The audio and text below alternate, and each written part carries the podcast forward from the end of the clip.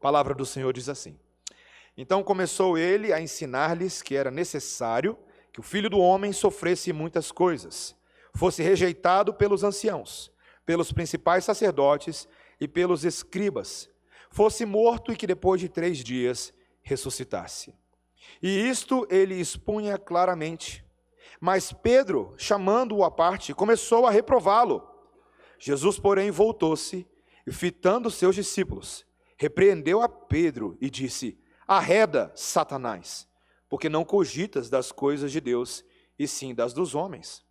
Então, convocando a multidão e juntamente os seus discípulos, disse-lhes: Se alguém quer vir após mim, a si mesmo se negue, tome a sua cruz e siga-me. Quem quiser, pois, salvar a sua vida, perdê-la-á. E quem perder a vida por causa de mim e do evangelho, salvá-la-á. Que aproveita ao homem ganhar o mundo inteiro e perder a sua alma. Que daria um homem em troca de sua alma? Porque qualquer que nesta geração adúltera e pecadora se envergonhar de mim e das minhas palavras, também o filho do homem se envergonhará dele quando vier na glória de seu Pai com os santos anjos. Dizia-lhes ainda: Em verdade vos afirmo que dos que aqui se encontram, alguns há que, de maneira nenhuma, passarão pela morte, até que vejam ter chegado com poder o reino de Deus. Amém. Vamos orar, irmãos. palavra do Senhor é tão preciosa para o nosso coração, ó Deus. A tua palavra, ela coloca o coração no eixo certo, no trilho certo e ela coloca as prioridades no lugar certo também. Então, Senhor, fala a nós, comunica vida com profundidade, é a oração do teu povo, em nome de Jesus. Amém. Crianças, vocês sabem o que são os esportes radicais? Sabe o que é esporte radical? Porque tem os esportes, esportes. Né? Tem o Flamengo sendo campeão da Copa do Brasil, isso todo mundo sabe. Né? Esporte, esporte. Futebol, vôlei, vôlei é legal, né? basquete, por aí vai, natação. Mas tem os esportes radicais, certo? Pular de bang jump num penhasco na Nova Zelândia, por um elástico. Você já viu isso na televisão? Ou aqueles malucos que pulam de cima de um prédio apenas com uma roupa de esquilo e eles vão assim, ah, voando sobre a cidade. Ou aquelas pessoas que fazem a prática do esqui na neve, em desfiladeiros, em lugares dificílimos, ou aqueles brasileiros nossos que são campeões de surf mundial e vão lá para as ondas de Nazaré, no meio de Portugal, nas maiores ondas do mundo, seja lá no Havaí, tem coragem de pegar ondas que engoliriam uma pessoa viva. Queridos, o que torna um esporte radical é justamente o conceito de algo extremo, não é verdade? Algo que é esticado até as últimas consequências, a ponto até de colocar a vida das pessoas em risco. Meus irmãos, talvez você e eu pensamos assim: bom, eu não tenho coragem de praticar nenhum desses esportes radicais. Os meus pais, uma vez, ficaram muito chateados comigo e com meu irmão, porque lá nos Estados Unidos a gente insistiu com eles que a gente queria ter sentado, e a gente de fato fez, foi por isso que eles ficaram com raiva. Tem um estilingue avesso lá, o slingshot. Né? Você senta numa, numa cabine aberta, com duas cadeiras, e aí aquele negócio sem muito aviso vai lá e te arremessa para cima e você vai lá nas alturas e cai de despenca. A gente fez aquilo, meu pai não gostou muito não. Talvez você você pense assim, eu, eu não tenho vocação para esporte radical.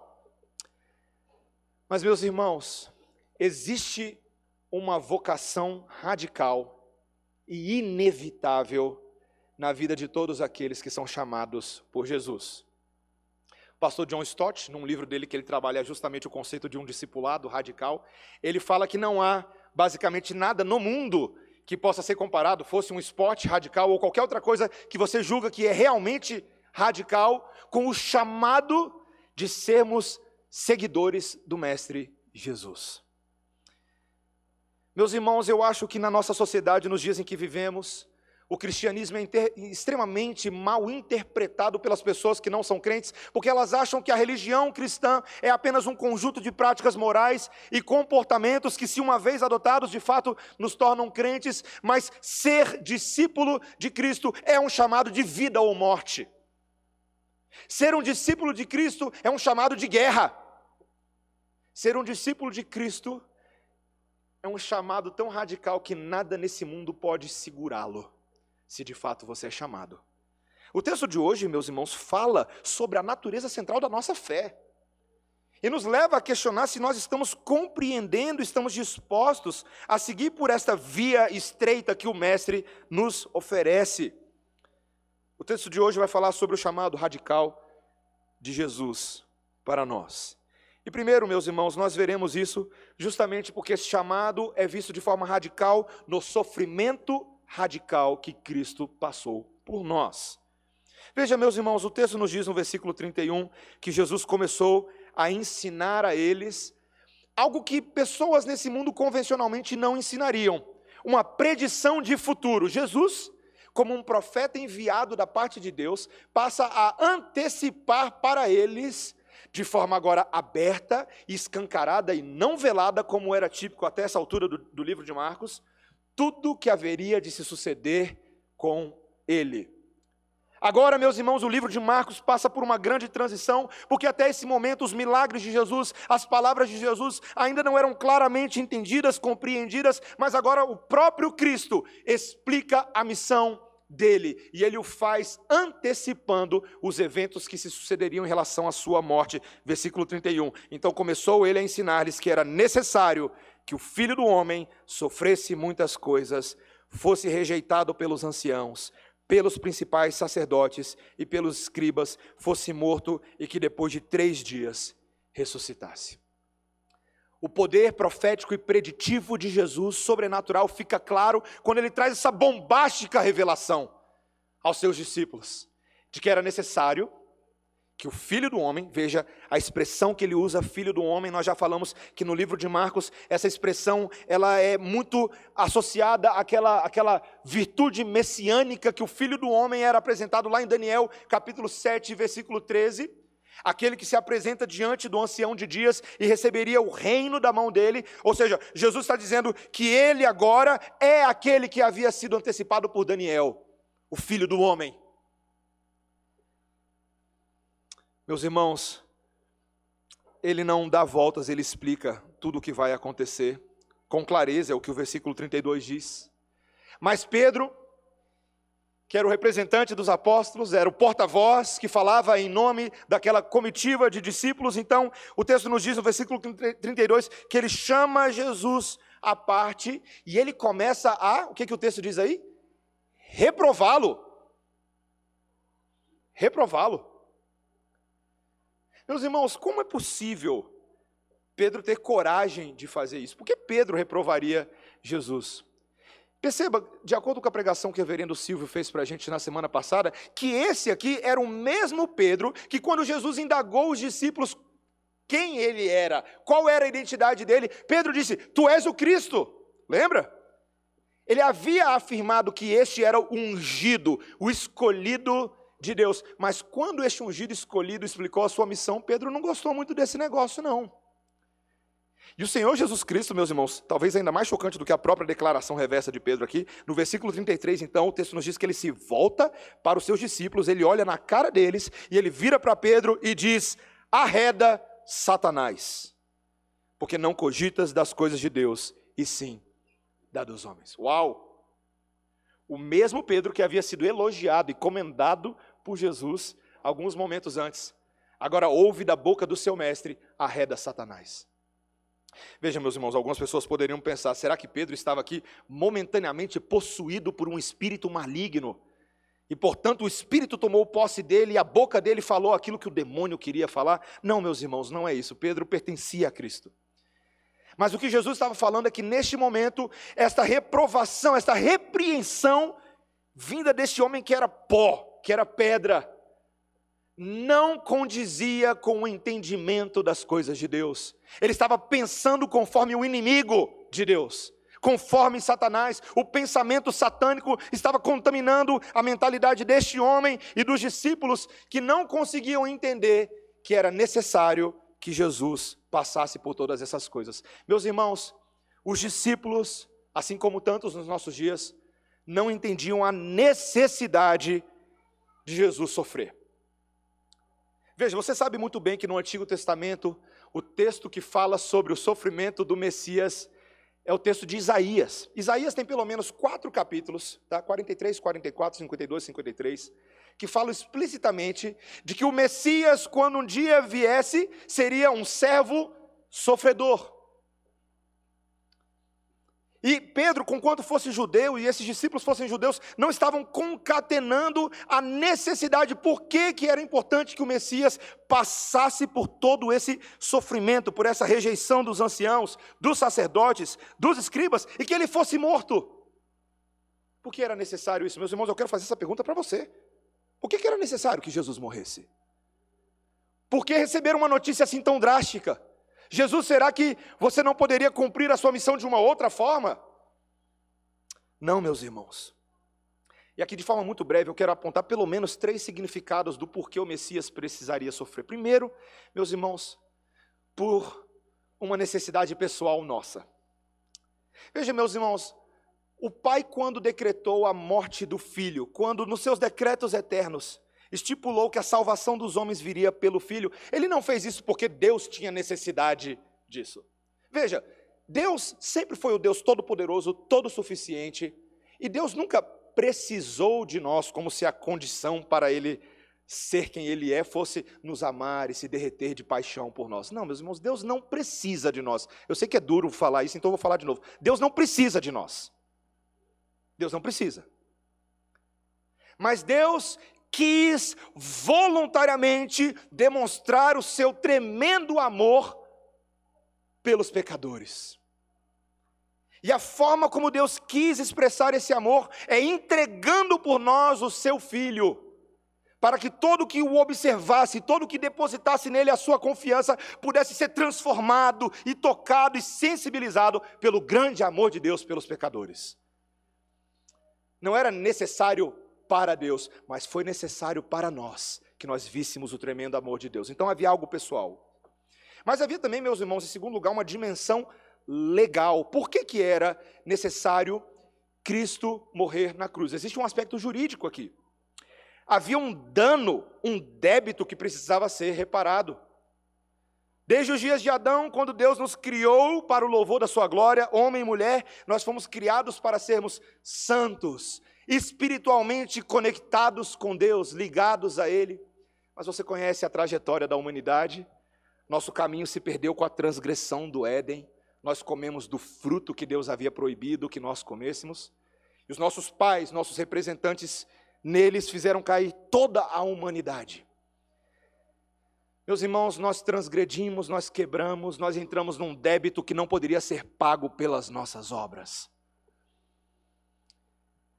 E o amor de Deus, se era amor verdadeiro, para resolver a nossa situação precisava resolver o nosso débito. Meu irmão, minha irmã, se você não tem dinheiro no banco para pagar a conta, alguém precisa tentar resolver esse negócio.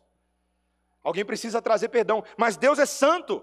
O Criador é totalmente santo, então ele decide fazer o seguinte: ele coloca um representante, um substituto que faça ponte entre Deus e os homens, que seja Deus e seja homem. E ele diz: Eu tenho crédito no banco. Olha para a minha vida, olha para a minha obediência, olha para o meu zelo, para a minha fidelidade. Jesus entra na jogada e resolve um problema, problema legal no tribunal de Deus. É um problema forense, é um problema jurídico. Nós recebemos a obra de Jesus, e para que isso acontecesse, meus irmãos, era necessário que ele sofresse na cruz toda a condenação de Deus. Alguém precisava pagar, o débito era alto, era débito de morte. Meus irmãos, a terceira dimensão que vem com essa dimensão legal é uma dimensão cósmica. Nós não estamos falando de uma coisa pequena, localizada, estamos falando de algo grandioso. Envolvia violência, envolvia derramamento de sangue. O grande santo Deus precisava reparar essa situação de forma adequada. Alguém tem que pagar o débito de morte. Estava conversando outro dia com um pai que estava falando do desafio de ensinar o Antigo Testamento para os filhos em casa. E o pai virou para mim e falou assim: Pastor, vou falar a verdade, é sanguinolento demais, pastor. É pior do que Game of Thrones, é pior do que qualquer um desses seriados de terror aí que você imaginar, é feio o negócio. E aí eu perguntei para esse pai, eu falei, por que, que é feio? Porque afinal de contas, sim, O livro de Deuteronômio, capítulo 6, falou que essas coisas têm que ser ensinadas para os nossos filhos. Por que, que é feio? Por que, que envolve tanto sangue? Ele pensou, pensou, pensou um pouquinho mais e deu a resposta certa. Ele falou assim: Passou porque a gente é feio, né? Nosso pecado é grave e feio. Falei: É, meu irmão. Aqueles sacrifícios envolviam sangue, porque no sangue, o sangue, veja, simbolicamente na antiga aliança, o sangue ele representava a vida.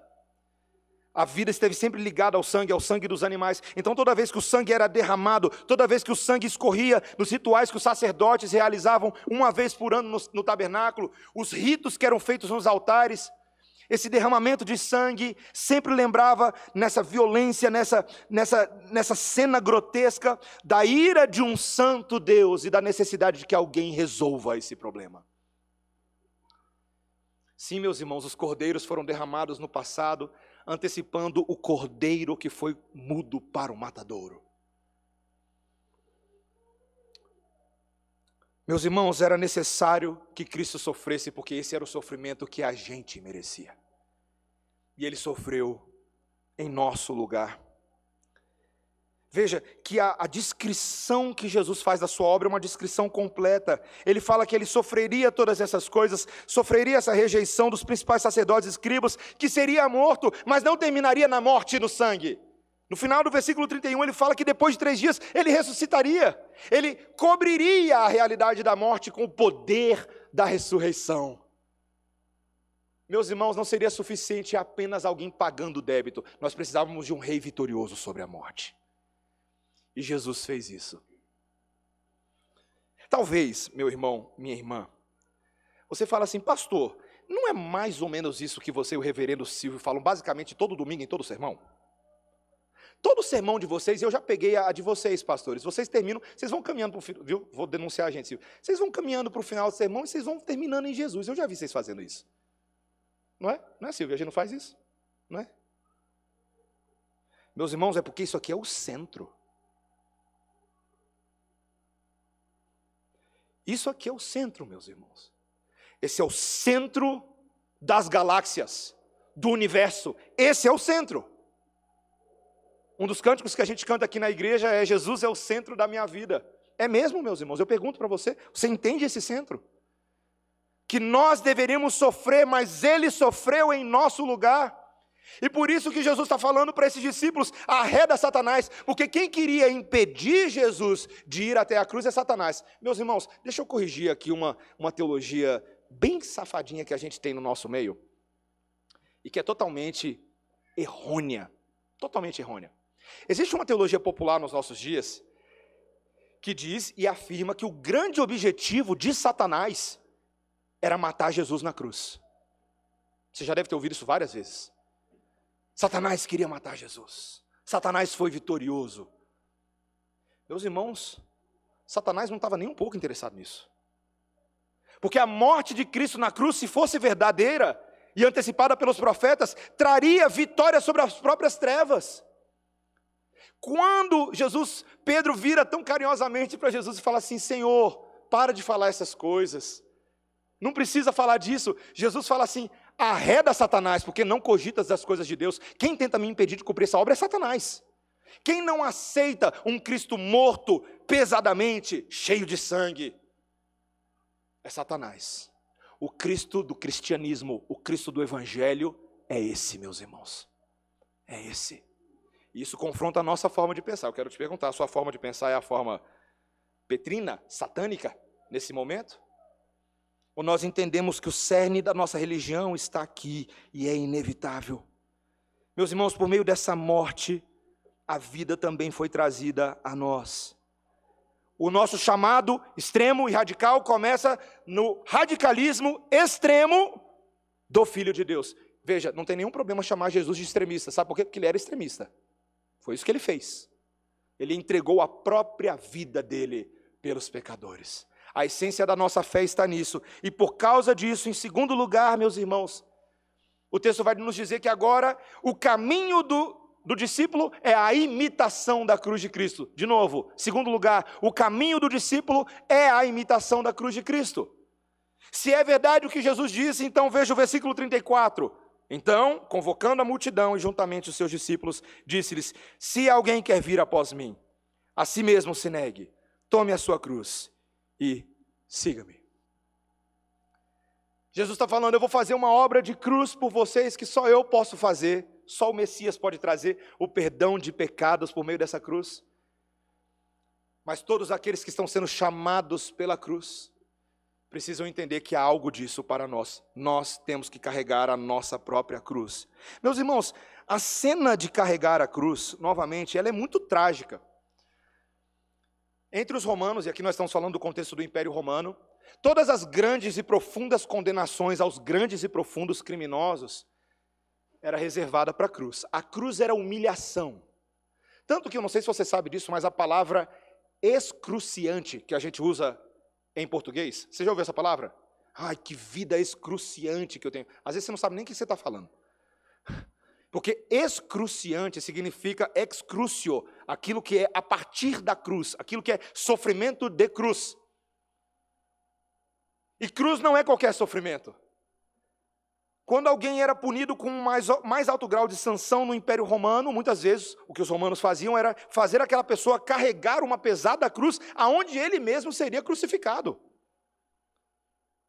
Que terrível, imagina. Você carregar, você ser forçado a carregar por uma distância o instrumento da sua própria morte. E enquanto isso acontecia, você era chicoteado, você era humilhado. Jesus já sabia que esse seria o caminho dele, mas agora ele diz que o nosso caminho tem algo parecido é algo de nós tomarmos a nossa cruz e seguir o Mestre. Meus irmãos, é tão importante porque o Senhor Jesus Cristo ele está falando daquilo que é a nossa identidade mais central. Olha o versículo 35, ele diz: Quem quiser, pois, salvar a sua vida, perdê-la-á. E quem perder a vida por causa de mim e do Evangelho, salvá-la-á. Que aproveita o homem ganhar o mundo inteiro e perder a sua alma que daria um homem em troca de sua alma. Veja, meus irmãos, que o Senhor Jesus Cristo está discutindo esse assunto não somente em termos de missão evangelizadora, mas ele está discutindo em termos de identidade. Ele está falando sobre salvação. Quem quiser salvar a sua vida, perdê-la-á, e quem perder a vida por causa de mim e do evangelho, salvá-la-á. O Senhor Jesus Cristo está questionando se esses discípulos entendem o porquê Jesus morreu e como eles podem se salvar. Meu irmão, minha irmã, como pode uma pessoa se salvar? Eu não sei se você sabe disso, mas todas as pessoas nesse mundo, de alguma forma, nesse momento, estão tentando se salvar. Todo mundo. 100%. Nós fazemos coisas, tomamos decisões para que elas nos salvem, para que elas nos coloquem num estado de graça, num estado de estabilidade.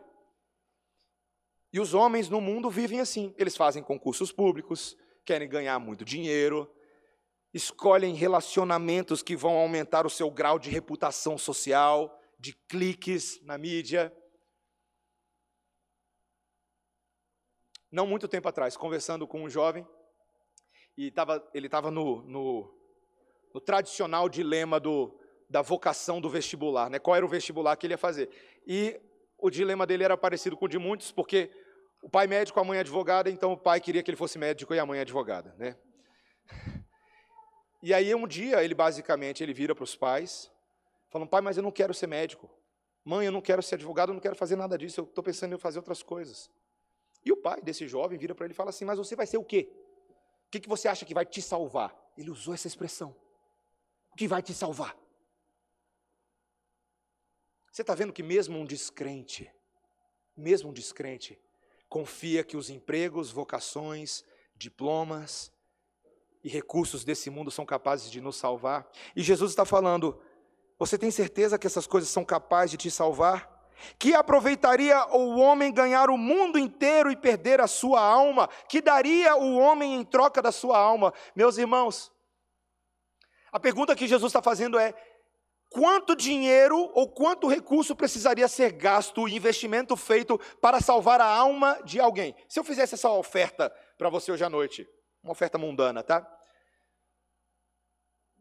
Existe a possibilidade de você salvar a sua alma, definitivamente, de forma garantida, pelo resto da eternidade. Quanto você está disposto a pagar por isso?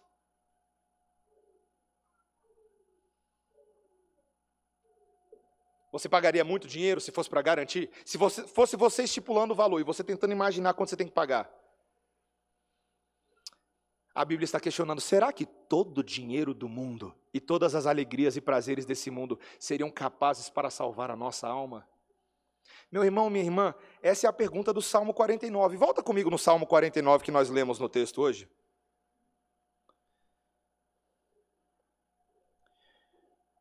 A sabedoria das Escrituras.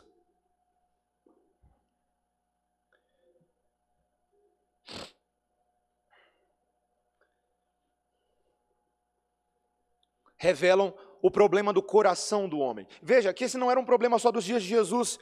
Desde os tempos antigos, o coração do homem sempre tentou fazer essa equação: o que, que eu preciso ter para salvar a minha alma? Olha só o Salmo 49, eu vou ler desde o início só para você ver, não vou ler tudo, mas só para você ver alguns elementos. Povos todos, escutai isso, dai ouvidos, moradores todos da terra, tanto plebeus como de fina estirpe, todos juntamente ricos e pobres. Os meus lábios falarão sabedoria e o meu coração terá pensamentos judiciosos. Inclinarei os ouvidos a uma parábola, decifrarei o meu enigma ao som da harpa. Porque hei de eu temer nos dias da tribulação, quando me salteia a iniquidade dos que me perseguem, dos que confiam nos seus bens e na sua muita riqueza se gloriam. Olha só, pula para o versículo 10. Porquanto vê-se morrerem os sábios e perecerem tanto o estulto como o inepto, os quais deixam a outros as suas riquezas. Versículo 11. O seu pensamento íntimo é que as suas casas serão perpétuas e as suas moradas para todas as gerações. Você já viu gente que tenta se salvar pela casa que tem no mundo? Sabe quando uma pessoa fala assim, eu vou construir uma casa, e rapaz, essa vai ser uma casa para a eternidade, sabe? Eu vou morar nela, meus filhos vão morar nela. E a nossa, e a nossa linhagem será perpetuada nessas casas. Como se nós fôssemos morar nas nossas casas eternamente. Meus irmãos, eu morei num país onde Deus tinha esse, essa ironia de destruir casa rapidinho. Esse negócio de tornado nos Estados Unidos era brabo. É sério. E eu lembro de ouvir alguns relatos que as pessoas falavam assim: como pode um investimento de uma vida inteira? E ó, em dois minutos. Porque literalmente algumas casas saíam voando inteiras, né? As casas. Olha só o que o texto continua a dizer no versículo 11, ainda no final dele: chegam a dar seu próprio nome às suas terras. Você já viu pessoas que agora, não satisfeitos em construir casas, eles começam a colocar o nome deles nas coisas. Eu vou perpetuando minha glória nome de rua, nome de faculdade. Galpão Mateus Inácio. Né? Centro, não, para no meu seria galpão não, seria Centro de Estudos Acadêmicos Avançados Teológicos Mateus Inácio. Fica bonito, né?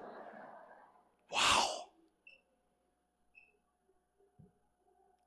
O nosso nome. Aquele coração babilônico ou babelônico da Torre de Babel, que fala construiremos uma grande zigurate para nós. Nossa projetaremos o nosso nome até as alturas. Seremos grandes, reconhecidos pelos homens. Você conversa com pais, com mães, com homens, com mulheres, fala assim: tudo que eu quero deixar para os meus filhos é um legado. E aí eu pergunto: que legado é esse que você está deixando? Porque seu nome não vale nada para Deus. Nossos nomes não tem, não impressionam Deus os nomes nas terras. Olha o versículo 12: Todavia o homem não permanece em sua ostentação, é antes como os animais que perecem. Tal proceder é a estultícia deles, assim mesmo seus seguidores aplaudem o que eles dizem. Você já viu gente que gosta de aplauso? Meus irmãos, em época de polarização política, todo mundo quer ter uma frase de efeito, quer ter um aplauso, uma frase, pá. Né, se vocês forem ver, eu já até falei isso com jovens aqui antes. Os vídeos do Instagram e do TikTok hoje, eles são concebidos sempre como se tudo que acontece naquele vídeo de 5 segundos, 10 segundos, 15 segundos, é sempre uma coisa de efeito marcante. Vocês já perceberam? É sempre uma musiquinha que ela fez.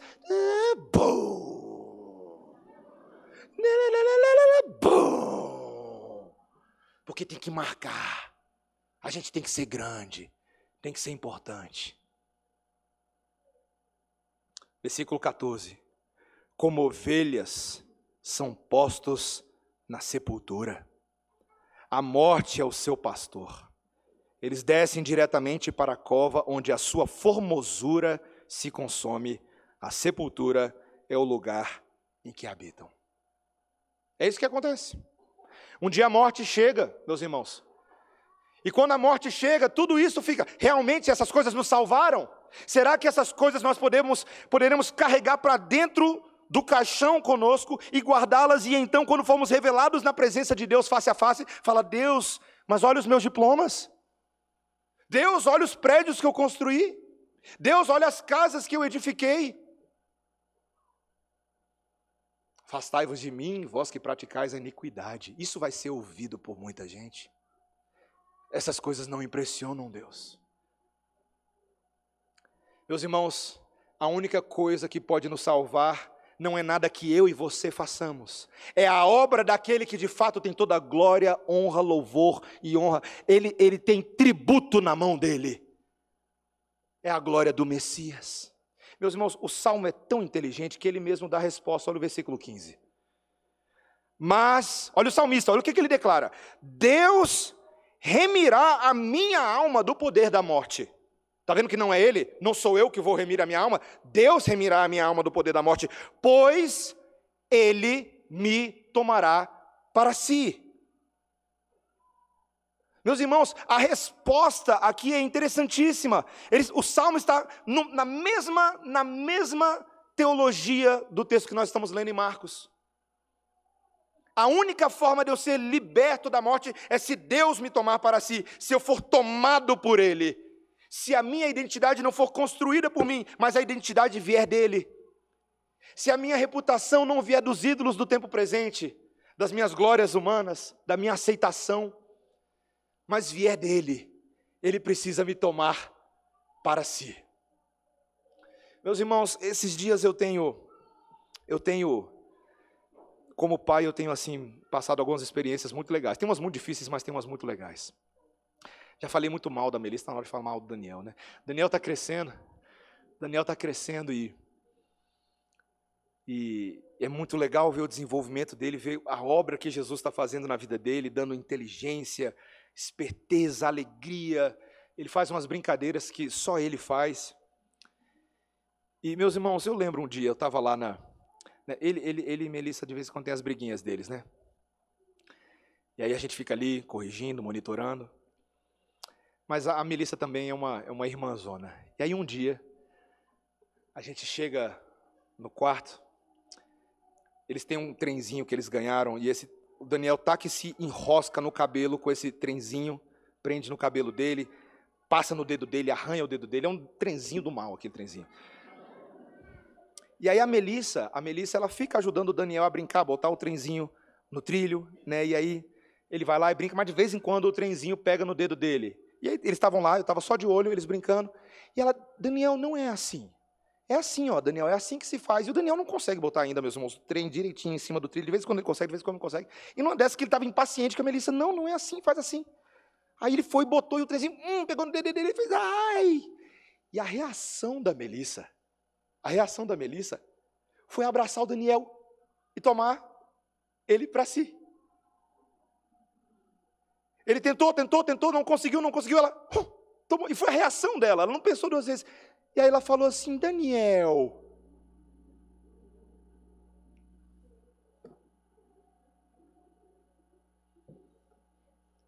O nosso Deus não faz exatamente isso. A gente tenta, tenta, tenta. Tenta se salvar, tenta se salvar. Aí os trens dessa vida esmagam nossos dedinhos. Porque o nosso caminho é só caminho de morte. E Deus, sabendo que nós somos fracos, Ele nos toma para si. Ele redime a nossa alma da morte. Ele tira a gente da sepultura e da cova. Meus irmãos, esse é o movimento da ressurreição. Está lá o corpo morto em delitos e pecados e transgressões. Ele redime o corpo da morte. Ele toma para si. E ele fala: Mateus, Daniel, Melissa, Débora, Alexandre, Querine, Nilo, Ed, Mateusão, Nathalie. Esse é o nosso Deus, meus irmãos. Nossa identidade vem daquele que toma-nos para si mesmo, ele toma para si. E esse é o movimento, meus irmãos. Quando a nossa vida é tomada para Ele, quando nossos pensamentos, valores, prioridades são tomados para Ele, Ele fala: não se preocupe com a dinâmica de tentar ganhar esse mundo, porque quem está tentando ganhar esse mundo vai perder sua alma, mas quem perde esse mundo por causa de Cristo ganha a vida eterna. Olha o Salmo, versículo 16. Não temas quando alguém se enriquecer, quando avultar a glória de sua casa pois em morrendo nada levará consigo, a sua glória não o acompanhará. Ainda que durante a vida ele tenha sido lisonjeado, e ainda que o louvem quando faz o bem a si mesmo, irá ter com a geração de seus pais, os quais já não verão a luz. O homem revestido de honrarias, mas sem entendimento, é antes como os animais que perecem. Meus irmãos, será que muitas vezes eu e vocês, como crentes, estamos tentando demais ganhar esse mundo? Estamos tentando ganhar a aceitação, o valor, as roupas, o intelecto e a paridade com este mundo. Tiago capítulo 4, versículo 4 fala: cuidado. Porque é impossível você manter amizade com Deus e amizade com o mundo. Quem é amigo do mundo será necessariamente inimigo de Deus. Necessariamente.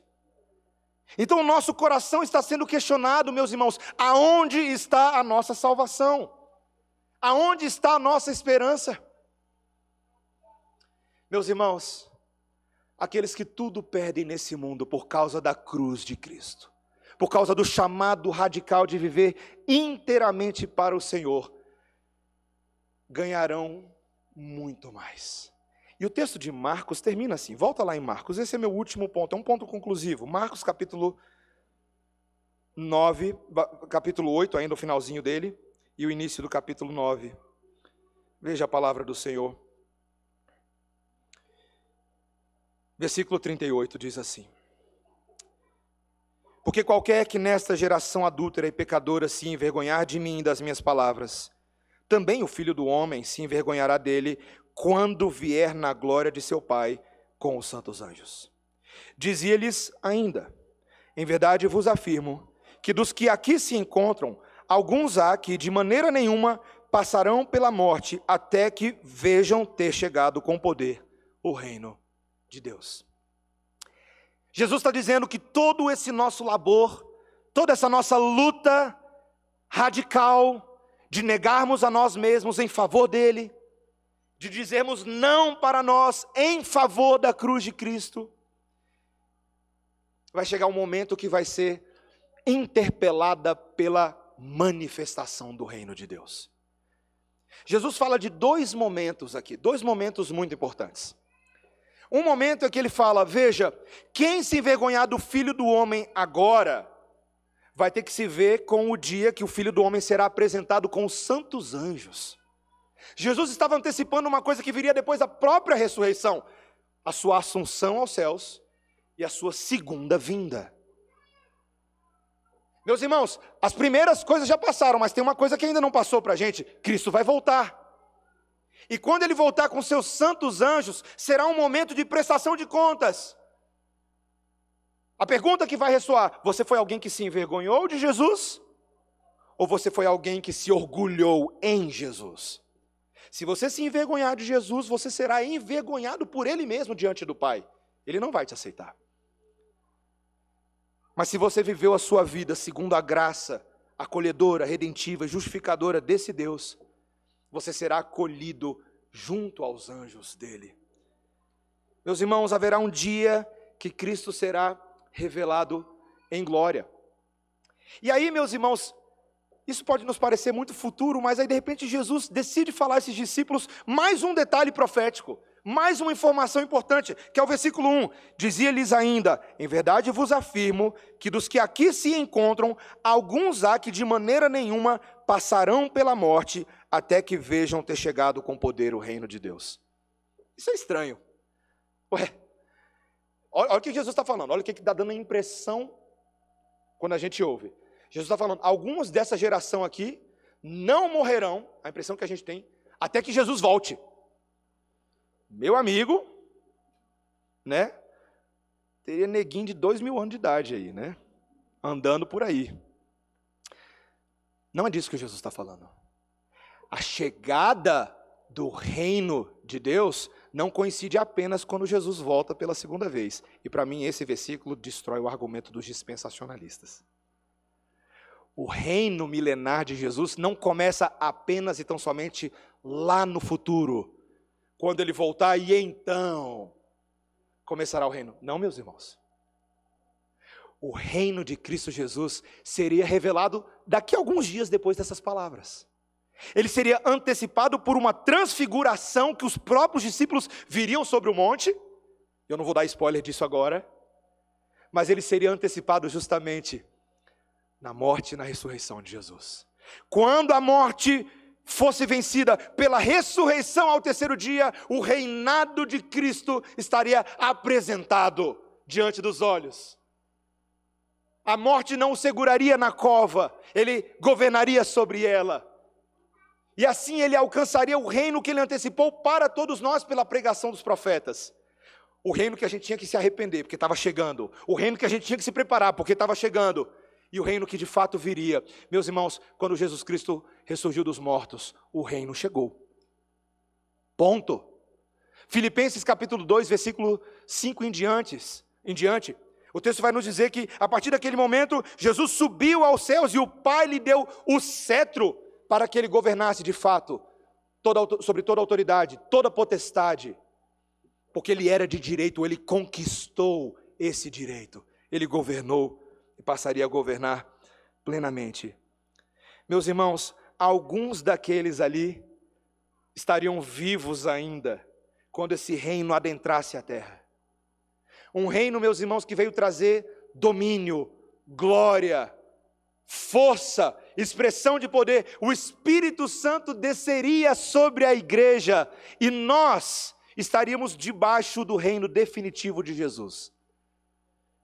Meus irmãos, quem nesta vida toma a sua cruz, segue o Mestre e diz não a si mesmo, governará eternamente com Ele. Isso é uma realidade de agora, meus irmãos. De agora, tá? Não é só lá no futuro, não. O apóstolo Paulo nos diz que Deus já fez o povo dele assentar nos lugares celestiais, nos tronos que ele separou para que nós governássemos com ele. O estado de governo e domínio começa agora, igreja do Senhor. Eu, eu não posso dar detalhes. Agora nos Estados Unidos eu tive uma conversa interessante com os brasileiros lá. E muito preocupado com a eleição do dia 30, né? Porque está chegando. E aí ele virou, estava conversando com o pastor Pedro Lino e eu ali, ele falou assim: minha preocupação é porque a gente, a gente é responsável por quem vai governar o nosso país a partir do dia 30. Fiquei pensando naquela declaração dele, eu falei assim: não, a gente não é responsável por nada disso, não. A gente é responsável por exercer o governo que Deus chamou a gente para fazer agora mesmo. Eu não sou, de novo, eu não sou responsável por escolher Dentro da soberania de Deus, eu não tenho esse domínio, eu não tenho esse controle sobre os momentos, sobre os eventos. Eu não sei o que vai acontecer dia 30, eu não sei. Mas eu tenho uma responsabilidade nesse momento de exercer o domínio que Deus me chamou para exercer agora mesmo. Porque eu já estou no reino de Cristo. Eu não estou ainda na forma consumada e final, mas nós já estamos agora convocados ao exercício de governo. Meus irmãos, a nossa missão como igreja na cultura é muito forte. É muito difícil você ler os pais da igreja. Tertuliano, Cipriano. É muito difícil você ler Agostinho. É muito difícil você ler Tomás de Aquino. É muito difícil você ler Abraham Kuyper.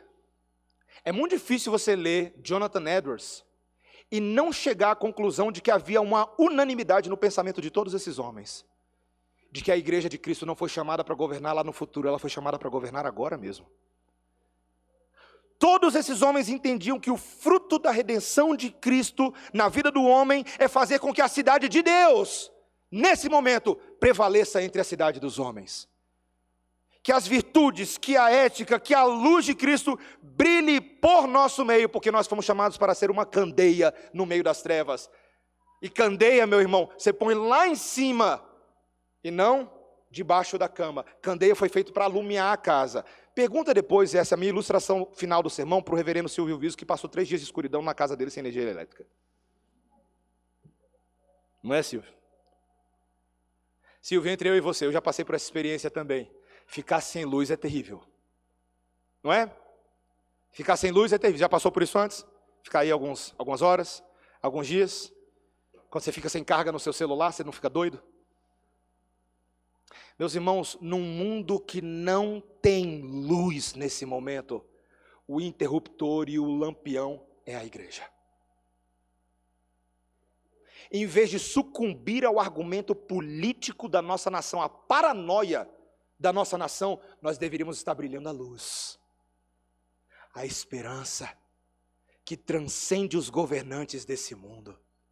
A esperança que está naquele que tem poder sobre a morte, morreu e ressuscitou a esperança de, no poder e na vocação dele, transformar esse mundo para a glória dele. E meus irmãos, tem que começar a brilhar essa luz e é para ontem. Dentro da sua casa, com a sua esposa, com seu marido, com seus filhos, na ética das pequenas coisas, na maneira como você, aplicando o sermão de hoje de manhã, em vez de viver medo, retraído, frouxo e tímido, quando você se lança desse mundo no poder de Deus, e você não tem medo de se envolver com a política, com a arte, com a literatura, com a poesia, com o cinema, com o jornal, com o que vocês pensarem. Eu não peço que os tires do mundo, mas que os livres do mal. Porque nós somos enviados ao mundo para levar essa luz bem alto e esse sal bem forte para salgar, meus irmãos. Não espere que o Brasil vai mudar dia 30 por causa da eleição, não. O Brasil vai mudar se o Senhor tem algum plano para nós, é por meio da ação corajosa da igreja do Senhor, pela pregação do santo evangelho e pela ética do reino de Deus. O reino já chegou, meus irmãos.